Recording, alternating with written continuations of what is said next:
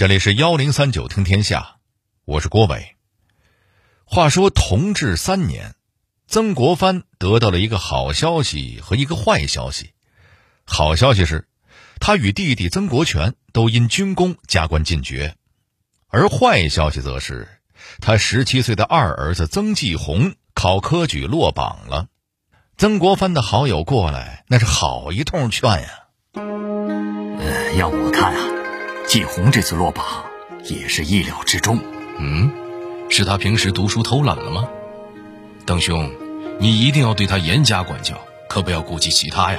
哎，呃，你误会了，我不是说季红天资不足，季红侄儿那是顶好的学生，读书刻苦，老实听话，可他就是太老实太听话了，不够老练。怎么讲？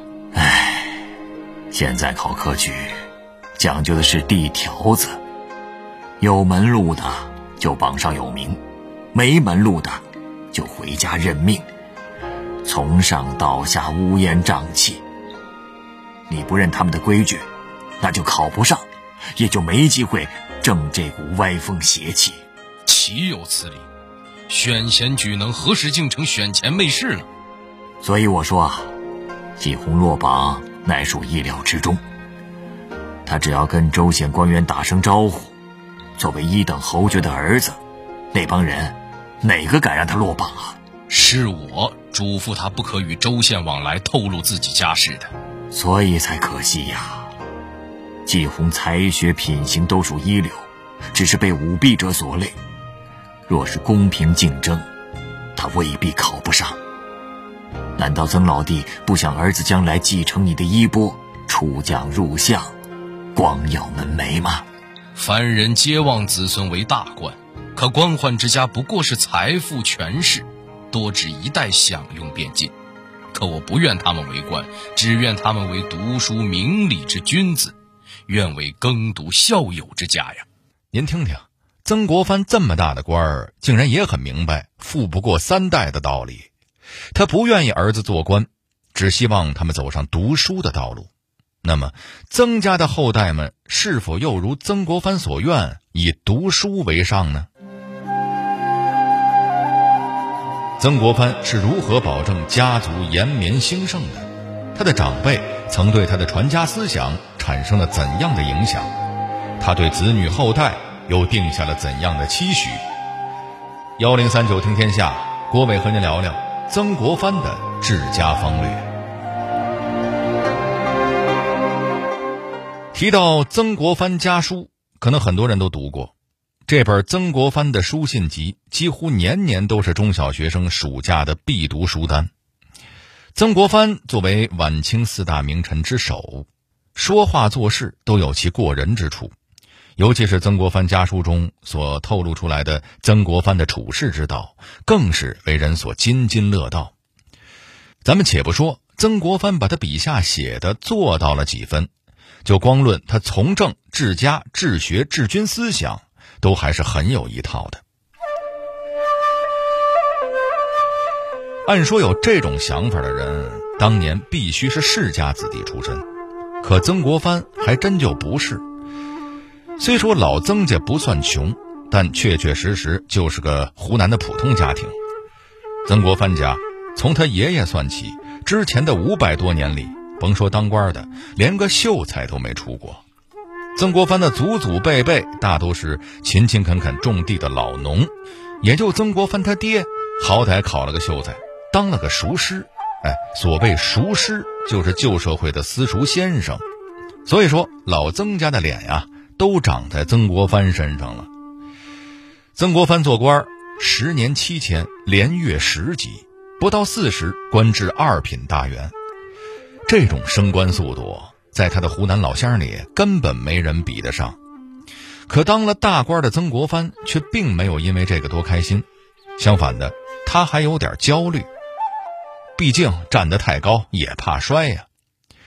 曾国藩清楚自己没有大家族背景做支撑，能出他这么一个鲤鱼跃龙门的苗子，也是靠着几代人的积累。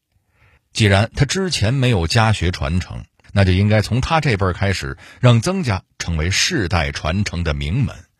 当然，曾国藩所期望的名门，可不是要成为当大官挣大钱的大户人家。他给曾家后代定下的基调是耕读传家。您可能想问了：这不做官没影响力，不从商没财力，光靠读书种地，更像是偏安一隅，搞自我封闭，能延续家族荣耀吗？您还别说，就是这耕读传家的儒学思想，使曾国藩的后人真正的将曾氏家风传承了下去。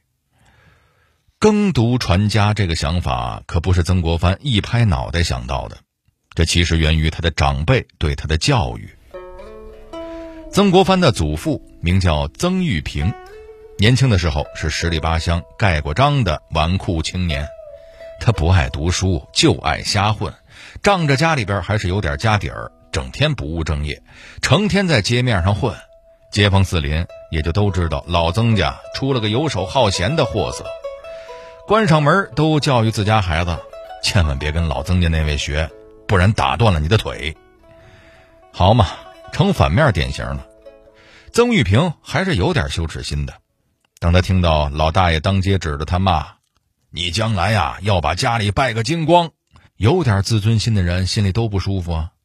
曾玉平暗下决心，一定要洗去败家子儿的污名。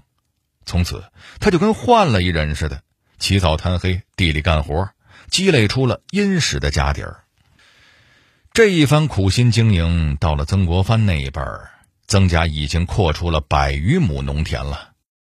光有物质还不够，曾玉平觉着自己年轻的时候走歪路，就是因为没知识、没文化、见识短。为了让子孙后代不再重复他的错误，曾玉平花大价钱请来了最有名的讲师。一直在敦促孩子们好好学习。曾国藩的父亲就是这样走上了读书科考的道路的。自此，曾家就开始有点耕读家庭的意思了。那么，耕读到底是什么意思呢？耕读，耕读就是既要种田，又要读书。农忙的时候，就以干农活为主。农闲的时候就抓紧时间读书学习，耕作是为了养家糊口，学习则是为了修身养性。但曾国藩的父亲可能是为了弥补自己的遗憾，只要求儿子学习。然而，曾国藩发奋读书，考了七次才考中了秀才，这个数字听上去也不怎么光荣。但不管怎么说，曾国藩也是青出于蓝而胜于蓝了。毕竟他爹可是考了十七次呢。后来，曾国藩一鼓作气中了举人，后面又经历了两次进士落榜，回家苦读两年，才终于考中。进士啊，那叫做天子门生，是读书人梦寐以求的标签儿。跟曾国藩同为晚清名臣的左宗棠就没考上进士，还是慈禧太后念他劳苦功高。专门赐了他一个进士出身，圆了左宗棠的梦想。在一个非常看重读书学习的家庭里，有个后代能中进士，也算是家族的高光时刻了。曾国藩不负众望，进入中央领导层，创立湘军，平定太平天国，封侯拜相，这惊人的升迁速度就跟开了挂似的。虽说做了大官但曾国藩却从来没有展现出一点大牌的意思，官儿做得越大，曾国藩的家族危机感就越重。他一直在思考如何才能将这来之不易的家门荣耀保持下去。怎么能让家门不倒呢？曾国藩参考了他爷爷在世之时的处事法门：考宝早早，书书于诸。这八个字儿分别指的是什么呢？咱们先说考宝早扫，考就是考试的那个考，指的是家族祭祀，目的是维系家族的凝聚力；宝就是宝贝的宝，指的是周济邻里。曾国藩早年到四川当主考官，挣了一千两银子，他把钱寄回家里的时候说：六百两用来还债。四百两要送给亲族。考宝早早的早就是早起，他对早起的执着到了什么程度呢？他在北京做官的时候，有一天因为睡了懒觉，竟然专门写日记把自己骂了一通。至于扫，就是打扫住处。俗话说得好啊，一屋不扫，何以扫天下吗？说完了考宝早早，咱们再说这个书书于猪。哎，第一个书就是读书的书。这不用多做解释，万般皆下品，唯有读书高。后边的书呢是蔬菜的书，跟鱼和猪一起，分别指种菜、养鱼和养猪。意思就是说，家里啊不能靠当官的吃饭，还是要以耕作为主。考宝早早，书书于珠这八个字儿被曾国藩作为家训，要求曾氏子弟断不可忘。要是忘了，家族可就败落了。说到做到，曾国藩的的确确带着家族践行了这八字诀。曾国藩哥五个，他是老大，二弟曾国煌就一直留在老家务农，主管家务事。曾国藩带着剩下的弟弟们投了湘军，剿灭太平天国一战，曾国藩和弟弟曾国荃都因为军功加官进爵。虽然家门脸上有光。但留守老家的曾国煌还是有点小失落，毕竟谁不想去外边见识见识呢？可是曾国藩一见二弟找上门来就急了，这家里头还有百亩地呢，你曾国煌走了，谁照顾家里的田呢？于是，曾国藩是好说歹说，把曾国煌生生的劝回家去了。曾国藩说了：“我们家的兴衰荣辱。”不是靠我们这几个在外边闯的，而是全系在你身上啊！弟弟，你可是全家的后盾，这家里大大小小的事儿，还有那百亩良田、照顾长辈、教育子侄，都得靠你操持啊！虽说咱们家有俩人封了爵位，但这些都是虚的，只有好好种地，才能保家族经久不衰。您听，这多会说话啊！曾国煌啊，也不觉得在外边闯多有吸引力了，毕竟家里最权威的人都说了，后勤保障最重要嘛。后来，因为曾家两兄弟在剿灭太平天国一事中大显神通，得到了不少嘉奖，曾国藩的危机感又加重了，他怕有朝一日众星捧月变成了众矢之的。于是，总是时不时的劝弟弟曾国荃，千万要低调，不能贪功，要与人分享功与名。他给弟弟写信说：“日中则仄，月满则亏。”就是说，太阳到了正午就要偏西，月亮盈满就要亏缺，物极必反。所以，这边二位刚刚封了爵位，那边曾国藩就主动提出。裁撤自己手底下的湘军，还让弟弟也称病回了老家。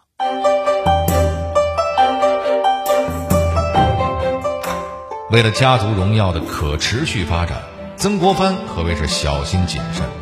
但这些光靠他们这一代人坚守也不行。曾国藩对后代又有哪些要求呢？曾家已经由曾国藩这一代打拼的像模像样了。后面能不能延续下去，还是得看下一代人。毕竟自古以来都是打江山容易，坐江山难嘛。所以在教育后代的问题上，曾国藩也十分上心。他要求子女们：一不能离弃家乡，二不能住繁华都市。说白了就是说，曾国藩一直在教育孩子们，无论如何都不能忘本，要不忘初心，不贪恋荣华富贵。所谓由俭入奢易，由奢入俭难，败家都是从奢侈生活开始的。曾国藩要求家里人家务活都要自己做，什么缝衣服、做鞋子也都得自己动手。有一回，他的夫人偷偷的买了个婢女，想帮着伺候家里，结果被曾国藩发现之后，好一番训斥。夫人没办法，赶紧又让婢女离开了。而且曾国藩嫁女儿嫁妆一律只有两百两白银，要知道这可是侯爵家的千金，这点嫁妆说出去都不会有人信。比如四女儿出嫁的时候，曾国荃就不信哥哥能对女儿这么抠，结果打开箱子一看，真的只有两百两。当叔叔的实在是看不下去了，又额外给了侄女四百两。不仅是生活节俭，曾国藩还不主张给子女们留钱，他不买田产，不盖豪宅，自然也不给子孙攒钱花。曾国藩说了：“银钱田产最易长娇气义气，我家中断不可积钱，断不可买田。”当他去世的时候。家里只剩下两万两存银，这在晚清已经算得上是相当清廉了。此外，曾国藩虽然自己做了大官，但他却不希望子孙也走仕途。相比于官宦家族，他更希望家里多些踏踏实实做学问的读书人。所以，小剧场里，曾国藩不愿意为儿子科考出力，一个是不想走后门趟浑水，另外。他也确实不在意儿子考不考得中。曾国藩的长子曾纪泽学了外语，做了外交官；次子曾纪洪虽数次落榜，但他却安心钻研起了自己喜欢的算术学问，成为了近代著名的数学家。曾家后代也确实如曾国藩所愿，再也没出过官运亨通的人，却培养出了许多搞学问的人才。有诗作传世的曾广钧，理工科高材生曾宝孙、曾昭权、曾昭环，投身教育界的曾约农等等等等。曾家的后人虽然很少有混政治圈的，但在各行各业都做得很出色。曾国藩给弟弟们写的书信里是这样说的：“天下当官的家族，子孙多恃宠而骄，一两代也就败落了。”商贾之家勤俭的也就能延续个三四代，但耕读孝友之家可绵延十代八代不止。事实证明，曾国藩的这套家训确实有效。两百年来，曾家已经延续了八代，到现在，曾国藩的后人已经出了二百四十多位杰出人物，他们在文化艺术、医学、科技和商界都取得了不小的成就。而且最难能可贵的是，这两百年来，曾家没出过一个纨绔子弟。每当有人问起曾家后人，为什么你们曾家没有再出过什么达官显贵呢？曾家人也都会平静的反驳说：“可是曾家这么多代，你也找不出一个坏人。”这里是幺零三九听天下。我是郭伟，最后我代表节目编辑穆小熊、程涵，小剧场配音陈光、田阳，感谢您的收听。另外，如果你想和我们交流互动、收听往期节目，欢迎关注新浪微博和微信公众号“幺零三九听天下”。